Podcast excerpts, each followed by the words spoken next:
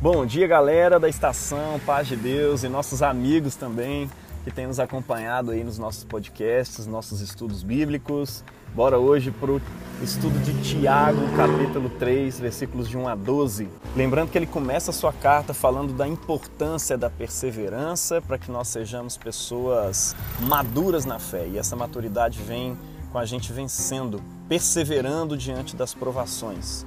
É, a provação produz perseverança. E não só provações externas, mas provações internas também.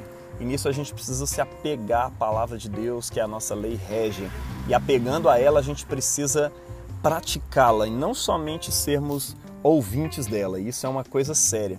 Tiago está o tempo todo chamando a comunidade de fé a qual ele escreve, as pessoas a quem ele escreve, para que elas sejam pessoas consistentes, ou seja, que aquilo que eles creem, aquilo que eles afirmam quanto fé, seja também a sua prática de vida. E no capítulo 3 ele dá um ponto final no que ele estava falando ao longo do seu discurso nos dois primeiros capítulos. E agora ele dá uma respirada e volta no capítulo 3 falando um pouco das configurações disso tudo. Configurações estas que se encontram exatamente no ensino que é transmitido na igreja, né? A gente pode ter a impressão, ao ler os primeiros dois capítulos de Tiago, um pregador do pragmatismo, ou seja, o importante é aquilo que você está fazendo e não aquilo que você crê. Muito pelo contrário, né? Aquilo que a igreja crê, aquilo que a igreja ensina é essencial. E por isso ele vai começar o capítulo 3 dizendo que muitos daqueles irmãos não deveriam se tornar mestres, é, ele diz assim: Vocês sabem que seremos julgados com muito mais severidade. Veja você que a doutrina do castigo, a doutrina do juízo final, né, o dia da, do julgamento de Deus, está sempre em mente ali para o apóstolo Tiago. Né? No capítulo 1, ele fala a respeito disso, dizendo que o juízo de Deus será sem misericórdia sobre quem não exerceu misericórdia. E aqui ele está falando também que o juízo de Deus será maior né, com mais severidade sobre quem é mestre, sobre quem é professor. Ou seja, ele já começa dando um conselho para que não muitos sejam pastores e mestres dentro da igreja. Por quê? Porque isso tem um poder muito grande. O pastor, o mestre, ele tem como instrumento principal um dos órgãos mais poderosos do nosso corpo, que é a língua. E aí ele diz, afinal, Todos nós cometemos erros. Se alguém não comete erro no falar, essa pessoa é um ser humano perfeito, sendo também capaz de manter controle firme sobre todo o corpo. Ou seja, quem controla a língua controla o corpo inteiro. E aí ele vai dar alguns exemplos, né? Quando colocamos os freios na boca dos cavalos, né, para que eles nos obedeçam, de modo que possamos controlar o animal inteiro. E aí ele fala também dos navios que precisam de ventos fortes para os impelir, mas um pequeno leme os vira para onde o piloto deseja e decide. Né? Em relação ao tamanho do navio, né? o leme é muito menor, mas é ele que determina a direção do navio inteiro. Da mesma forma, a língua é um pequeno membro, mas se vangloria de grandes coisas. Vejam como um pequeno fogo incendeia uma grande floresta. Nós mineiros, principalmente aqui em Belo Horizonte, a gente está bem acostumado a ver como que pequenas fagulhas, né, um pouquinho de, de uma cinza, uma guimba de cigarro pode incendiar a Serra do Rola Moça. E tudo isso o apóstolo está chamando atenção para o poder que a língua tem. Tá? Ou seja, para além de controlar o corpo inteiro de um animal, é, por meio da sua língua, né, ou de controlar um navio inteiro por meio de um pequeno leme, né, a língua ainda é mais poderosa do que isso. Além de aquele que tem controle sobre a língua controla o seu corpo inteiro, ele também tem controle através da língua sobre outros mundos, né, sobre outras pessoas. Aí ele dá esse exemplo de uma floresta, né? Uma floresta inteira é incendiada por uma pequena fagulha. Ou seja, aquilo que você fala é muito poderoso. E dado o poder que a língua tem, é melhor que muitos de nós não sejamos pastores, líderes, estejamos em posição de autoridade, porque o estrago é potencialmente muito maior. É disso que Tiago está tratando aqui no início desse capítulo, embora agora ele vai estender isso para todos os irmãos, dizendo que nós, como cristãos, né, devemos ter uma boca que não profere ao mesmo tempo bênção e maldição. É? Ele quer que nós, como uma comunidade regida por, pelo rei, sejamos uma comunidade que só profere bênção com a sua boca, que só constrói com a sua boca, né, com a sua língua, porque a língua é de fato poderosa, né? No nosso tempo, a gente conhece muito bem o poder que a comunicação tem. Por exemplo, a palavra de um presidente, a palavra de um ministro da justiça, a palavra é, de um prefeito, de um governador, é a palavra de um pastor. Quanta fake news não tem causado estragos, meus irmãos, e não tem causado mortes, inclusive, por causa de uma comunicação mal feita ou de uma comunicação enganosa, seja ela previamente enganada, seja ela feita exatamente para enganar. Talvez é, você costume proferir coisas ideologicamente orientadas e nisso você não calcula que pessoas podem morrer por causa daquilo que você diz. Um grande exemplo atual são pessoas que têm chorado e se entristecido porque defendiam uma ideologia anti-vacina, por exemplo, e depois de ver seus entes queridos que acreditavam nessas palavras, muitas vezes pais chorando pelos seus filhos e muitas vezes filhos chorando pelos seus pais, e agora não podem fazer mais nada visto que o estrago já está feito. Né? Muitos perderam realmente seus entes queridos ali. Agora pense no tamanho do estrago que a palavra de alguém que tem influência, autoridade sobre pessoas, influência sobre o pensamento das pessoas.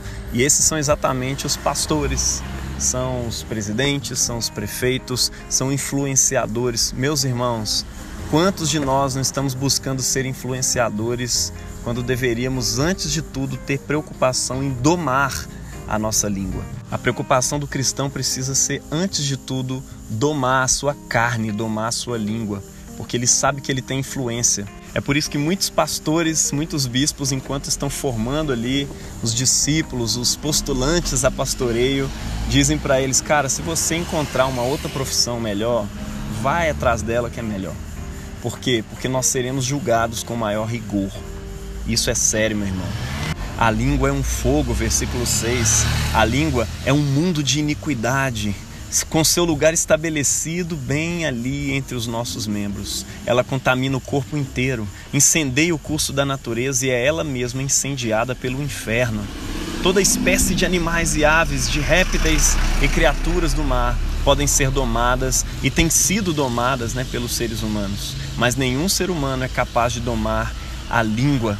Aqui, na verdade, ele está fazendo uma lamentação, né? Porque lá em cima ele diz que aquele que consegue domar a língua é uma pessoa perfeita, né? Capaz de manter o controle sobre o corpo inteiro. Ou seja, existe um caminho espiritual, existe uma disciplina espiritual para se domar a língua. Ele não está dizendo aqui que isso é impossível de acontecer, né? Mas ele está lamentando, poxa, é, o ser humano já dominou animais gigantescos e não consegue dominar a própria língua. Ela é um mal incontrolável, cheio de veneno mortífero. Como que a sua língua pode matar pessoas, meu irmão? Se eu fosse você, a partir desse estudo de hoje, eu começaria a me preocupar com aquilo que eu falo.